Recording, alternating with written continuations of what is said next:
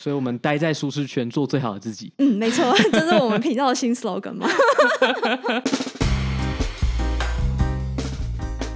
欢迎收听戏谷轻松谈，Just Kidding Tech，我是 Kenji，我是柯柯，在这里会听到来自戏谷科技业第一手的经验分享，一起在瞬息万变的科技业持续学习与成长。我们会用轻松的方式讨论软体开发、职涯发展、美国的生活以及科技公司的新闻和八卦。想要了解矽谷科技业最新趋势的你，千万不能错过哦！Hello，大家好。从我们开始经营矽谷轻松谈这个 Podcast 频道以来，终于过了一年半这个里程碑了。耶，这真的是一个很重大的里程碑。我们之前有讲过，说我们希望至少做三年。就是保持一个长期经营的角度，那目前是过了一半，那当然这不代表说我们三年就不会做了，我们只是目标至少做三年，希望可以一直做下去。对，目标达到一半了。那几天前我们也决定要正式的邀请大家来赞助我们的频道。没错，欢迎大家来成为我们的赞助伙伴。突然觉得有点害羞，就是要大家掏钱出来。对，那我们目前设计的方案是每个月五块美金，或者是你也可以选择一次性的每年五十美金。对，那五块钱呢？按照现在的汇率，大概是一百四十块台币，等于是你每个月赞助我们一杯星巴克咖啡的价钱啦。那我跟柯柯就是分着喝这样。对，一个月我们就分一杯这样。对，然后我们其实，在上面也可以设定说，你可以捐更多啦。但是我们的预设的付款的选项就是每个月五块钱，或者是每年五十块钱。然后我们其实一直有在纠结说，我们到底要做赞助的形式，还是做付费的内容。因为其实看到不少的创作者啊，Podcast，他们可能是做付费的，就是你付费呢才能听，或者是你付费才能看一些部落格限定的文章。那我自己本来想说要不要做看看付费的，但是后来有两个原因，就是让我决定说，那我们还是走纯粹赞助的路线好了。第一个原因呢是，我觉得付费好像会变成是一种压力，就变成说好像我们每个礼拜就一定要为了这些付费的用户产生一些付费限定的内容。那像我跟科有时候就常会跟大家请假啊，然后出去玩啊，有的时候会觉得说，你付费之后的内容，你就要把它做得更好，因为这是别人付钱买的内容嘛。对，那主要是因为我们两个都还是会有正职的工作啦。如果未来几年没有意外的话，所以有的时候如果说在正职的时间以外，还要再花更多更多的时间去产出专属的内容，那可能会对我们来说是一种压力。那也不希望说我们做出来的东西品质不够好，让付费的观众失望。对，主要是因为付费之后，你就觉得说你要对这些观众直接负责，那可能我们做的内容就会变得不能像我们现在这样，想怎么做就怎么做，想怎么弄就怎么弄。所以我希望能够保有这种我们的自由跟弹性，我想这也是大家比较喜欢的。然后另外一个原因是因为我觉得我们的内容呢，我们一开始成立这个频道的初衷，我还是希望把我们在这边的所见所闻，我在这边学到的事情分享给大家。所以我不希望大家说啊，好像有一个门槛在，就是说一定要付费才能够收听某些内容。因为我们现在虽然是做 Podcast 嘛，那除了我们这个每周推出的集数以外呢，我们也有 JK Show 来访问在科技业工作的人。那之后我也打算开一个部落格。这讲很久了，但是我认真要开一个部落格，然后写更多这种在科技业观察、啊、职涯或是面试相关的文章。那我希望这些呢，都是可以让每个人就是免费载，大家都可以看得到，就不希望设定一个门槛了。所以这是第二个主要的原因。所以我们想了一想，我觉得还是让大家现阶段了，还是让大家以佛系赞助为主。嗯，是。那当然，大家多少还是会很好奇，会关心一下这些赞助我们会用来做什么嘛？所以我觉得我们还是有义务跟大家说明一下。那首先，当然对我们来说，赞助就是一个我们心理上感受到观众支持的一个方式啦。对，没错。那实际上呢，这个我们当然就会用来支持我们每周制作 Podcast 的内容。那同时呢，因为我们现在也开始维持 Slack 社群嘛，所以在营运方面可能未来会有一些支出。那另外像是录音的设备啊，还有每年注册网域的钱，这些我们都会从赞助获得的资金来继续的营运。那当然，刚刚 Kenji 也提到了，我们其实还有想要规划更多的内容，可以让观众去收听收看。接下来我会继续打算撰写更多关于美国科技公司面试啊、职涯发展或者是一些产业观察的文章。那当然呢，也会用来邀请更多在科技业工作的讲者进行访谈。那最后一点。非常的重要，就是用来当做拉面的夹菜精，维持喂饱拉面这样。我们要好好的喂饱拉面，让它可以快快乐乐的长大，就是继续为听众带来欢乐这样。对，所以有兴趣的朋友呢，你们可以上 Glo.fm/slash/jktech 来直接赞助我们，成为我们的赞助伙伴。那那相关的链接我们也会直接放在资讯栏。那昨天其实我是先在 Slack 的 channel 就已经分享了我们这个赞助资讯，很开心，现在已经有七位赞助者，而且蛮出乎我意料的，就是有四位朋友呢是直接赞助一年份，然后三位现在是赞助每个月五块钱这样子。然后第一位是我们的王文玉好朋友，真的非常感谢文玉的支持啊，马上就非常直接的支持，每年五十块，真的是很感动。我就跟他说，我直接这个专款专户这五十块直接赞助给拉面，直接去买罐头给他吃。嗯，是的，是的。那当然，这些都是很重要的资源，没有错。但我还是会觉得，其实对我们来讲，看到观众真的愿意赞助我们的时候，那个在心理上面产生的一种满足感跟感谢的这种心情，还是对我们来讲是更重要的体验。对，因为虽然说你会觉得说好像五块钱是不多，但是从使用者完全不掏钱收听免费的内容，到他真的愿意付钱。这个我觉得是需要一个很大的决心，就是大部分人都不会付钱，所以我觉得这是一个呃，让我们看到说哦，原来我们的内容是大家真的觉得很赞，值得愿意掏钱出来赞助我们的。对对，这对我们来讲也是一种程度上的鼓励啦，会更有动力继续好好的做节目。对，然后像我们上周不是推出了 JK 秀吗？那访问 Cathy，那我发现这一集的内容也是大家非常的喜欢，因为我们比较少访问到 PM。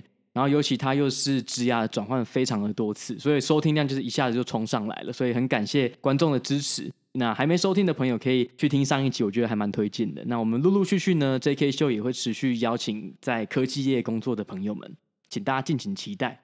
然后上个礼拜不是热浪来袭吗？对，真的是超过一百度 F，有一到一百零九啦。那台湾的听众不知道，就大概是四十三度，最热的时候是四十三度摄氏度，我们真的是快被蒸发了。我一度以为我在拉斯维加斯。我觉得那个情况比拉斯维加斯好像还要再严峻一点，对，因为稍微再湿一点，然后你会觉得说你好像直接在一个蒸汽室还是温泉里面，就走出去就热到爆。尤其是在阳光之下的时候，真的会觉得自己正在被蒸、被烤这种感觉。对，就是在一个天然的烤炉里面。然后我们上礼拜好死不死，我们就我啦，我报名了一个滑雪营，就是为期一个礼拜，然后刚好就是在最热的时候。在最热的时候去滑雪，这种事也是没多少人做出来。真的，而且我觉得那个滑雪其实蛮瞎的。就是我们去奥瑞冈一个胡德山，它里面有一个雪场叫做 Timberline Lodge，它是一个北美唯一一个全年都可以滑雪的地方，所以算是蛮屌的，就是全年你都可以滑雪。但是呢，那个滑雪场在礼拜一就是最热的时候，却因为破纪录的高温，就说我们今天要关闭，因为雪真的一下子融太多了。那这个滑雪营从我一个旁观者的角度来看，其实还蛮瞎的。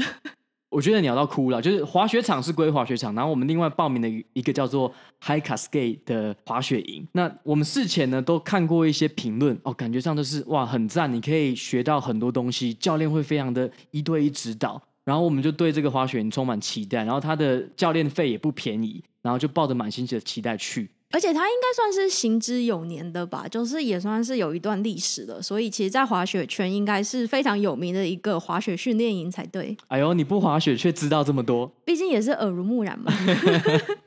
对，所以我们算是充满期待，因为在美国这个 High Cascade Camp 算是蛮有名的。然后结果我们报名之后呢，我们反正我们第一天就没滑到雪嘛，然后第二天开始到礼拜五就是有四天的滑雪。那那种感觉就像是说，哦，我们一起买了雪票上山滑，然后教练呢不会给你一些特别的指导，因为我听说之前的经验都是一个教练带四五个人，我们就想说，哦，小班教学还不错。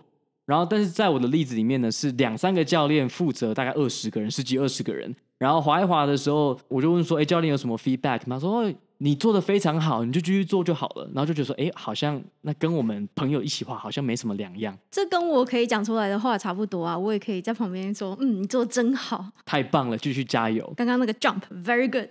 对，然后就很难得到很真实的 feedback，然后他们好像教练会自己也玩的很开心呢、啊。他们也是被这个滑雪营请过来的人，其中一个不是一直说要去喝酒吗？对，然后有一个就说哦，那我们等下结束之后去喝酒，然后一直一直在他说好，结束之后可以来找我喝酒。就你会觉得说，可能是我们的错误期待，可能是我以为是说可以认真的训练，但其实大部分人可能是把它当成是一个那种救国团的夏令营这种感觉，所以实际上会觉得这个钱是有点浪费。那不过好在呢，我有一群好伙伴，我们有两三个人，我们就一直去认真练习终极的跳台。因为我之前是没有认真去跳过终极的跳台，那这一次是可以成功的在终极跳台上跨过那个 knuckle，成功的 landing，所以对我来讲还是有收获。你说的终极是 medium 那个终极，还是就是最后的那个终极？哦，没有没有，是 medium 这个终极，就中阶的跳台啦，oh. 还没有到高阶。就是大部分的跳台是有分小型的、中型跟跟大型的嘛。那有大魔王等级吗？呃，有，但是那个就是非常 pro 等级的才会去。我们一般人这种市井小民是不会到那个 level 的。好，太危险了，嗯，还是不要去。对，总之这次就是有一种大家一起去，然后浪费钱的感觉。但我们就约好说，那其实雪场本身的条件还不错，以后或许可以考虑说，我们自己就去一个礼拜，自己就租一个小木屋，然后在那边边度假边滑雪。这个可能是我们未来会考虑的一个方式。嗯，还可以自己干脆就 hire 一个滑雪的教练嘛，就是小班教学，其实反而可能是一个更有效的一个方式。对，所以如果你在北美，你本来会考虑 High Cascade 这个滑雪，然后我建议你不要去。直接建议不要去了，直接建议不要去。OK OK，好。对，不过你你有跟我们一起去嘛？所以你等于是在度假小屋里面也生活了一个礼拜。没错，就有一种被隔离在山中森林小屋，然后继续工作的这种氛围。对，其实到底这样好不好？就是换个环境工作，你觉得有比较好吗？还是你比较喜欢就是放假就整个放假放掉？其实换个环境还不错啦，就是会有不同的刺激嘛。就是你可以稍微在一个不同的环境工作的话，可能会对工作有时候会产生不一样的感受。但我觉得不能持续太多天，因为持续太多天的话，尤其是我只有自己一个人在工作嘛，因为其他人都去滑雪了，所以持续太久的时候，就会开始也觉得，嗯，就是那种被度假的氛围感染了。就是不想工作，对，而且我记得我有一天其实身体就真的很不舒服，所以那天还请假，这样就刚好就突然觉得身体不舒服。嗯。你有拉面陪你啊？拉面在那个小木屋真的是非常开心哦，拉面真的很开心。我们后来发现他喜欢大房子，因为可能有一些楼梯可以让他跑上跑下，而且还有一些扶手什么的，所以他也可以跳上去，就是在比较高的地方走来走去。可能我们现在租的公寓真的太小了，没有太多地方可以让他自在的行走。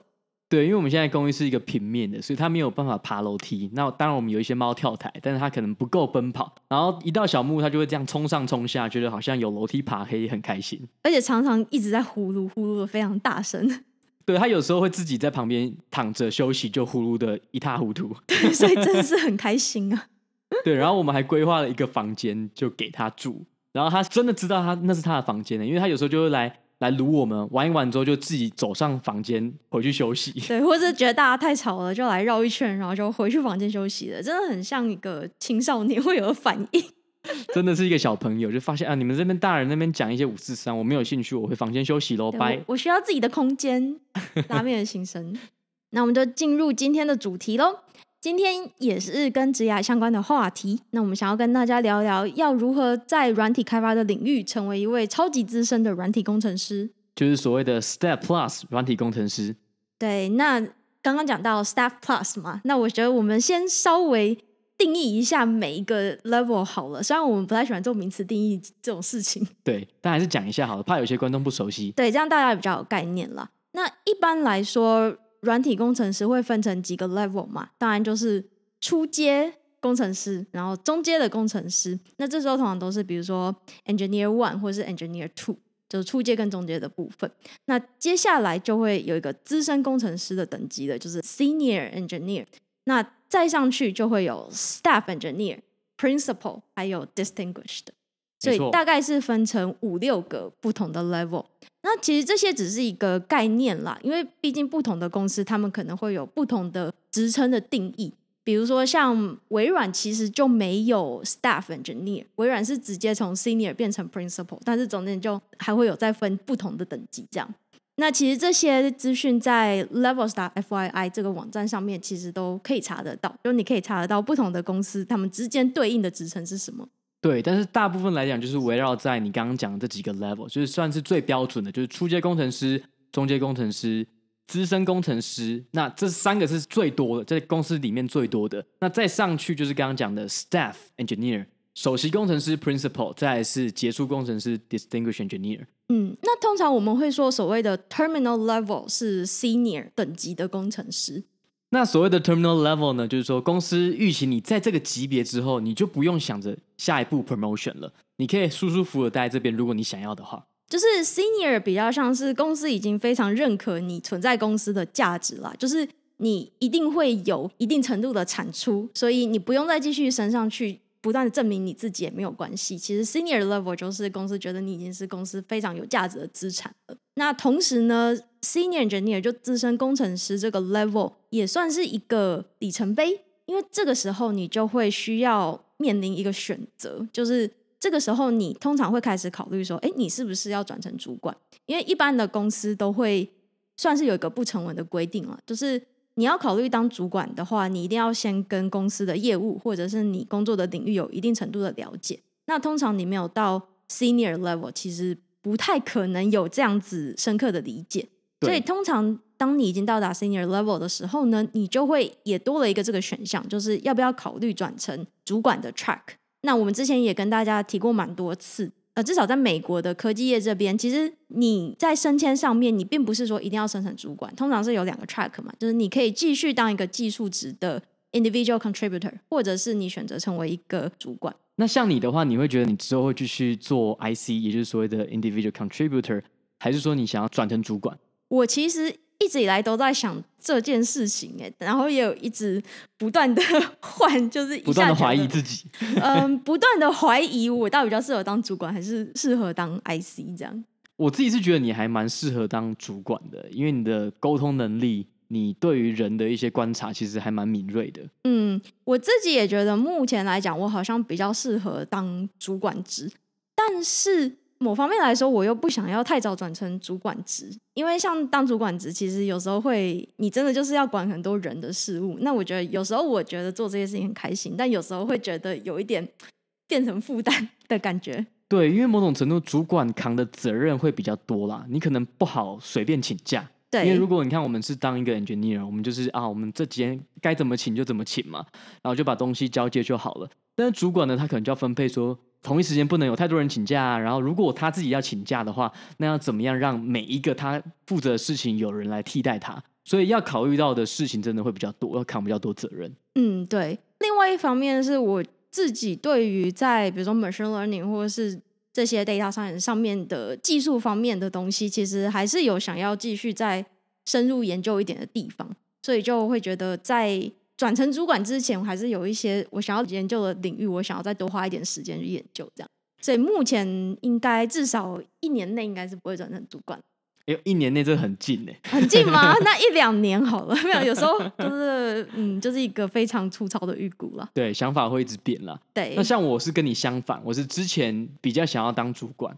后来来了这边之后呢，工作久了会觉得说，哎，其实当 IC 是很幸福的一件事情，然后会想要试试看，说自己能不能至少到 staff engineer 的级别，然后如果做的很舒服，就会继续待着，待在 staff level。你完全没有想过当主管吗？之前有想过啦，可能是因为之前在台湾的关系，台湾大部分的观念就是说，你发展到一定的程度，你就会要转成主管职。可是，在美国这边，它其实 IC 或者是主管，其实两个是不同的路嘛。对。那你很多人像我认识的之前同组的人，他们有时候做到五十几岁，其实都没有管人，那他们也是做的很开心。所以身边多了比较多这种的例子，就会觉得说，哎，其实这样一直做下去，一直当 individual contributor，其实也还不错。嗯，确实，我觉得我也是来这边之后看到了蛮多蛮成功的，一直走 IC C track 的人。的例子，所以也会不断的去考虑说，哎，到底当 IC 还是当主管比较好？但其实也看到蛮多例子是会在这两个 track 中间换来换去嘛。其实也不是说你选了一个，你就完全不能朝另外一个 track 前进。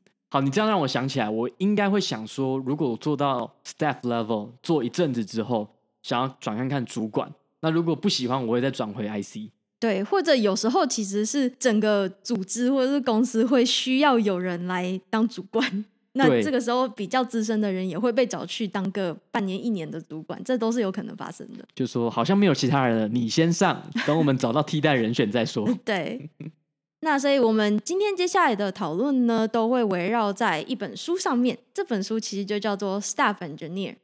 那这本书的作者叫做 Will Larson，他其实一直有在经营一个 blog 啊，就叫做 staffeng.com。他在上面就分享蛮多他对于 staff engineer 的一些观察，还有收集了蛮多不同的访问 staff engineer 的一些心得等等。为什么他会写这本书呢？他自己其实也做了一段的导读。那大概是这样，就是其实目前市面上并没有太多针对 Staff Plus 工程师的书。那这也是他后来发现的，就是嗯、很多人都会知道说到 Senior Level 大概是怎么样的做，因为其实周遭有蛮多人都是 Senior Level 的 Engineer，但是在 Staff 以上呢，其实很多时候就没有太多潜力可以参考了。所以他就希望说，他可以写这本书来帮助想要在技术职涯方面更上一层楼的人，能够帮助他们找到他们自己一个成为 Staff Plus Engineer 的一个道路。对，他至少尝试定义了 Staff Engineer 应该做什么，常见的种类有什么。因为在这之前呢，其实大家是有点一头雾水，就变成说到 Senior 以前我们要做什么事情都很清楚，可是到了 Staff 以后呢，感觉是兄弟爬山各自努力。你就是每个人会走不一样的路，有不一样的风景，然后不同公司对于 staff engineer 的要求跟定义都不太明确，所以每个人看到的风景都不太一样，所以就变成说，有的人到了 staff 之后发现说，哎，奇怪，这怎么跟我想的不太一样，反而做的不是很开心，都是有可能的。对，另外还有个原因是，其实市面上也有蛮多关于职涯的书嘛，但其实很多书都是针对。主管方面的成长，就很多书是针对说，OK，你要怎么当一个好的 manager，你要怎么样不断的晋升往 director 啊、VP 前进。但是其实很少是关于你要怎么成为更资深的工程师。所以他就希望说，可以借由他自己来写这个 blog，写这本书，来让更多的人知道该如何去在一个不确定的情况当中呢，去找到这一条路。这样。不过其实我看到这边呢，我心中就觉得有一点惆怅，因为。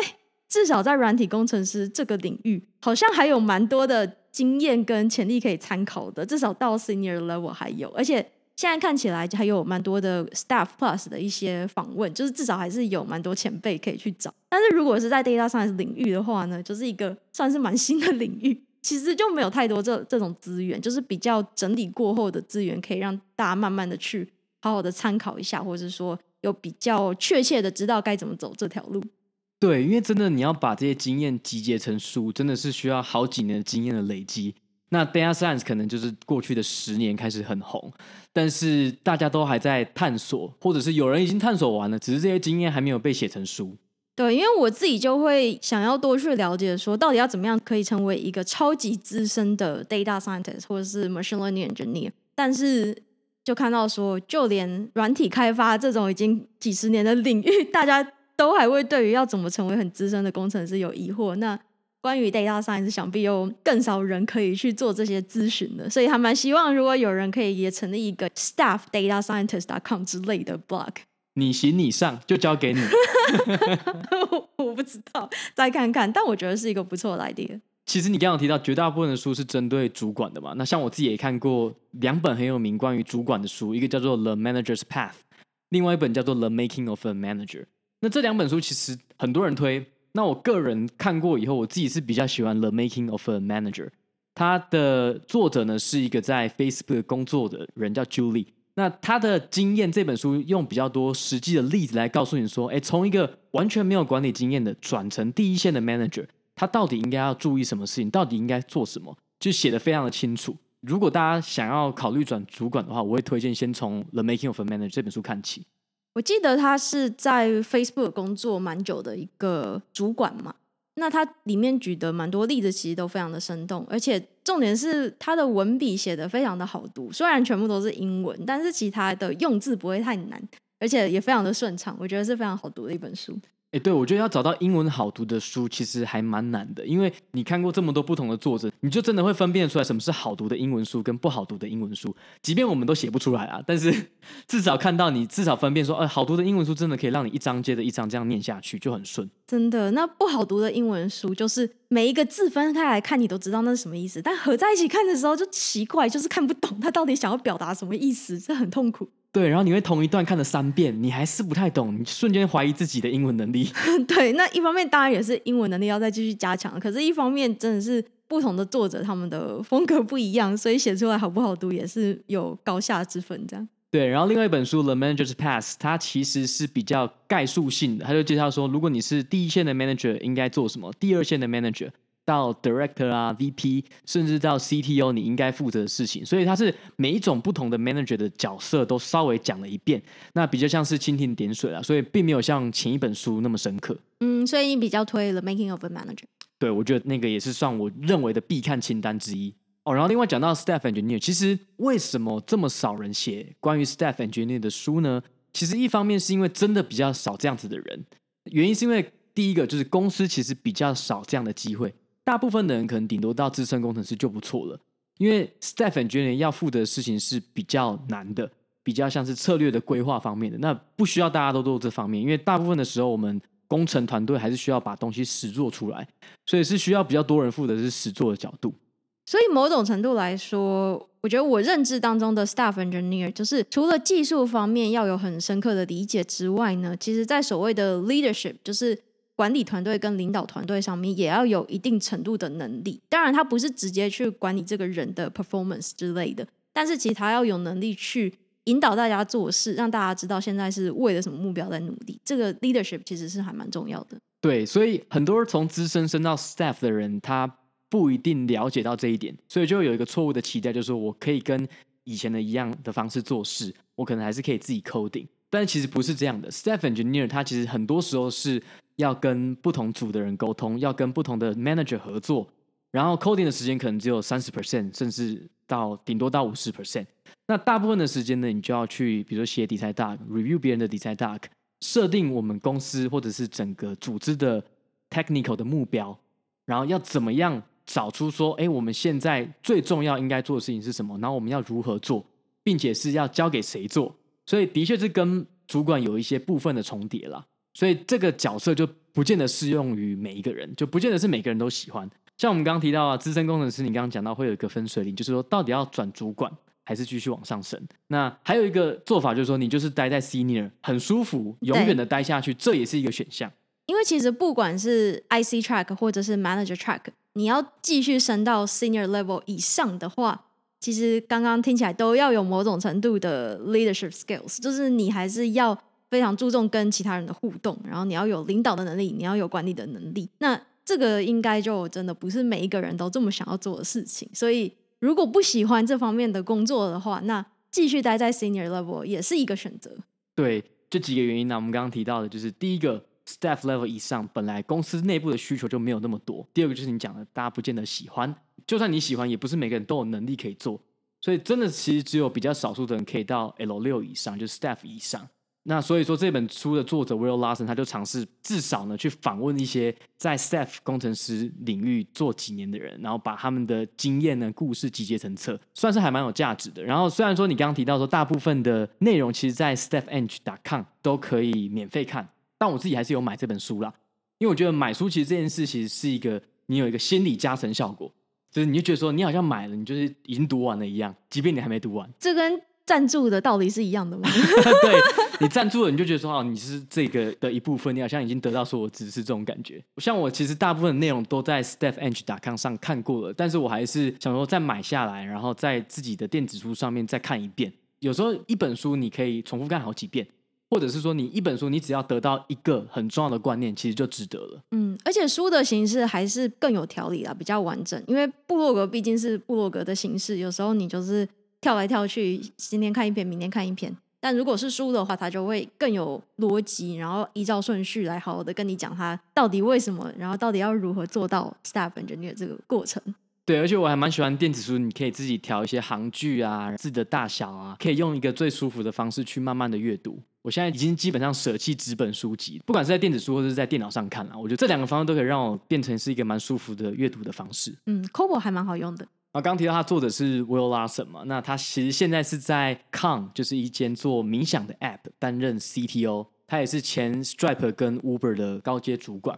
这本书其实主要分成五大部分。那第一个部分呢，他会定义说，诶，什么是 Staff 工程师？有哪几种分类？那他们的工作职责实际上应该是什么？那第二个部分呢，它会针对你如果已经在 staff 级别的话，实际上你每天要做什么事情，你才会是一个好的 staff 工程师。这部分其实对已经在 staff 是非常重要的，因为我刚刚讲过，很多人升上去之后有一个错误的期待，然后不知道自己应该做什么。我觉得这点还蛮重要的，因为其实我就遇到过是海尔成 staff level 的人，结果后来就发现做一做不太适合，那就还是会被公司 fire。所以并不是说你到了 staff level，你就是大家就是非常的认可你。那某种程度上，其实到了 staff level，大家对你的期待就是更高，也会更严格。所以有这样子的一个指引，我觉得还蛮重要的。大家会以为 staff level 的人就不需要更多的 mentorship。对，但其实是还是需要的，因为他还是想要有职涯的发展。那很多时候呢，就连主管也不知道怎么帮他底下的 staff engineer。因为有时候主管其实不是在 staff level 啊，因为 senior level 其实就可以当主管了嘛。对，所以这也是一个蛮有趣的现象，就是有时候你管的人是级别或经验比你多的。对。然后第三个部分呢，就是说，如果你还不是 staff，你要怎么透过公司内部的升迁晋升到 staff level？然后第四个跟第三个有点像是说，你怎么透过换公司得到 staff level 以上的职等，然后你要怎么样跟这些公司谈薪水？那第五个部分呢，就是我觉得个人非常重要，就是说它是案例的分享，他去访问每一个公司、不同公司的 staff plus 的工程师，让我们知道说，诶，他们每天的工作内容是什么，以及他们一开始是怎么拿到这个职位的。他这边的访问内容其实蛮多元，就横跨不同的公司、不同的产业，比如说里面有 Stripe、Uber。Slack、IBM 等等公司，那访问的工程师也来自不同的领域，比如说有做产品端的，也有做 infra 端的，内容就是蛮不一样。那也有很实际工作上面遇到的例子可以分享给大家听，我觉得还蛮有用的。对，我觉得这还蛮赞的，因为就像我们刚刚讲，其实到 senior 以后，你的 staff 的职涯是每个人都不太一样的。对，所以从这些故事里面，你如果认真去看，每个人都不太一样，所以不要想说有一个解法就可以让你直接升到 staff，因为每个人的故事都不一样。可是你可以去从这些不同的 staff 的经验，去知道说你的职涯比较有可能跟哪一个比较接近，然后当做借镜。然后如果你是已经在 staff，或者是想要往 staff 发展的，可以透过这样的分享去增进自己。嗯，到这个 level 其实已经不能从一个解法的角度来看职涯这件事情了，比较是说看有没有一些比较接近你的例子来给你自己当参考，但最终你还是要有自己的一条路走出来。大家加油！嗯，大家好自为之。那他这边还有提到的是，他自己根据他收集的这些案例，然后做了一个分类。提出了 staff 工程师常见的四大分类，我觉得这点其实还蛮有趣的，因为其实收集这么多案例的目的，就是希望可以找出一个 pattern 嘛，找出一个可以适用在各个情况下面的 pattern，帮助大家去理解。我觉得这个算是一个蛮重大的贡献。那他这边常见的分类就分成四个：tech lead、architect、solver 和 right hand。后面两个我觉得实际工作上其实很少遇到，我觉得我们就不用特别提了。对，他自己也提到说，这两个其实很少见，他只有比较少的例子访问的人是这两个类型，大部分还是 tech lead 跟 architect。嗯，那 tech lead，嗯，是技术领导吗？听起来好废，还是不要翻成中文好了。对，我觉得即便在台湾也是讲英文啦，就 tech lead 听起来比较帅。对啊，那 architect 通常翻成是架构师嘛。那 take lead 比较像是说，在一个 project 上面要负责去找到一个解法，所以他通常是对一个领域或是产品是非常的熟悉的。那在 architect 部分，应该比较是说，整个公司的技术架构上面，它可能有一个领域是非常专精的，比如说资料的储存，或者是 cloud infra 这种比较特别专注在某一块技术领域。对，所以 architect 其实是走比较深的，他可能是某个 domain 的 expert。那 tech lead 比较像是说，他有点像是分担他的主管的角色。那比较像是说，哎，我们现在这个 team 有什么样的 project 要跟其他 team 的合作？那我们谁应该做什么？那实际上的一些设计应该怎么设计？所以 tech lead 比较像是 general，就是辅助主管的角色。那 architect 就是很深入在某一块，比如说你刚刚讲的，可能做 cloud infra，或者甚至说他做，比如说某个语言的 compiler，或者是整个公司他们的 API 的一些定义等等。那我觉得还有一个很有趣的是。他有把这四个常见的 staff 工程师一周的行事历看起来应该是怎么样子，把它弄成一个范例秀出来。其实从里面就可以稍微看出这四个不同的分类，他们实际上负责的东西有什么样子的差别。但是有一点很有趣，就是大概五六点以后都会是 child care 还是什么的，就是是顾小孩时间，对对，亲子时间。那通常你到这个领域，可能人生都已经到，比如说是三十几这样，所以你也会有家庭了。他预设到这个年纪，大家都有小孩跟结婚的就对了。呃，对对对，某种程度上好像有点政治不正确。对，然后其实这本书的受众虽然是 staff engineer 啦，但是我认为我自己稍微看过之后，每一个工程师或者是主管，你其实都应该要阅读这本书，因为第一个是它虽然是英文，但其实很好读，文字非常通顺，比我们之前推荐过的 Designing Data Intensive Application 就是系统设计的圣经好读多了。然后第二点是说呢，你真的可以去了解 staff 工程师到底在干嘛。然后你如果没有心想要往 staff engineer 也没关系，至少你了解说这个职位在干嘛。那因为它不见得适合每一个人，你也可以决定爽爽当 senior。然后其实如果你觉得读英文还是太难的话，你不爽读，你不想要自己读，其实也可以参考我们有一个 JYT 大大，他有分享他的读书笔记。那他的连结我也可以分享在这个我们资讯栏里面。那其实我觉得看这本书，我看了一些他的范例之后，其实也想说，如果未来呢，我们 JK 秀，我其实也会蛮想要做一个系列，是访问看有没有台湾人或是华人，他是在 staff level 以上的工程师。因为其实像我们自己的朋友啦，到 level 比较高，好像还是转主管职居多。对，我周遭的也是比较资深的，很多都已经是变成主管职了，继续变成 staff 或者是 principal level engineer 的。嗯，我现在目前想不到。对，所以在这方面好像真的也蛮符合，就是 Will Larson 讲的，大部分是转主管，所以 staff 真的比较少。那所以也欢迎大家推荐人选给我们，就是说如果你觉得谁他是 staff engineer，欢迎推荐给我们，那我可以邀请他来上我们的 JK 秀。或者是你要访问讲英文的，好像会比较容易找一点。会比较容易，但是我自己英文有点障碍，我可以试试看。对，我们可以突破一下。对，跳脱舒适圈。做最好的自己。哎、欸，你不要偷偷讲别人的 slogan 好不好？没有啊，就是最近不是很流行吗？对，我觉得好像不止一个人啦，就是蛮多，不管是 YouTuber、Podcast 都会叫大家要跳脱舒适圈。但你是不是有不同的想法？我觉得就是要待在舒适圈啊，然后不断把你的舒适圈扩大。就是大家好像都把它想成你要跳脱舒适圈才可以扩大自己的舒适圈。不知道，可能我只是单纯觉得这个讲法已经有一点被讲到烂了吧。对，因为有时候跳脱舒适圈，你反而会有的时候变成是做自己不擅长的事情，就好不舒服，然后就白了。然后你就觉得人生充满皱褶，你不如就待在舒适圈，然后把自己擅长的事情做得更好，然后慢慢把自己的舒适圈稍微慢慢扩大就好了。对，因为我觉得如果从一个形象化的方面来想的话，我脑海中的形象是我就是待在舒适圈里面，但是不断的把这个舒适圈往外推啊，这样有什么不好？为什么一定要跳脱舒适圈才能做最好自己呢？而且这两句话其实仔细想一想。好像没有什么因果关系吧？所以，我们待在舒适圈，做最好的自己。嗯，没错，这是我们频道的新 slogan 嘛。